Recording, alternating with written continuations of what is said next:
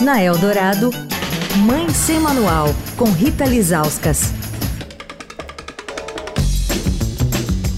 Oi, gente, Mãe Semanal de volta essa semana com a escritora e arte educadora Aniette Abreu, que está lançando o livro A Baiomia Menina de Trança pela Hanoi Editora.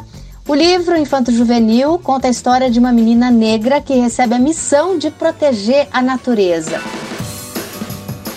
Aniette, você também é mãe e mãe de um menino negro, né? Como é que isso te impacta? Na minha adolescência, eu sempre tive muito problema para encontrar lugares onde essa, o meu lugar de fala eu pudesse levar essas discussões, a não ser mesmo dentro assim do meu contexto familiar, assim.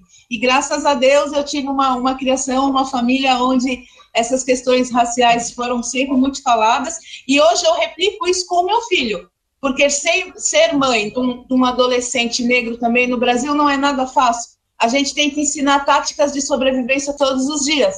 Assim, e o meu filho, ele sofreu a primeira abordagem policial, que eu falei para ele que isso iria acontecer, porque ele é um menino grande, assim, um menino que foge um pouco da, da, da estatura, da altura, ele é um menino que ele usa dread, ele é um menino que ele sabe quem ele é, assim, ele gosta das suas características naturais. Numa quinta-feira, às quatro horas da tarde, meu filho sofreu a primeira abordagem policial e não tinha nada ao entorno dele que, que, que justificasse tanta truculência, tanta violência que foi.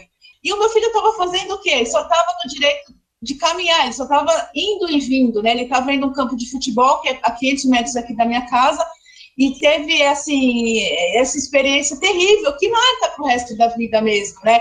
Quando meu filho sai e eu escuto o barulhinho do portão aberto, dá um alívio no coração. Quer falar com a coluna? Escreve para mãe sem manual, arroba estadão.com. Rita Lisauskas para a Rádio Dourado, a rádio dos melhores ouvintes.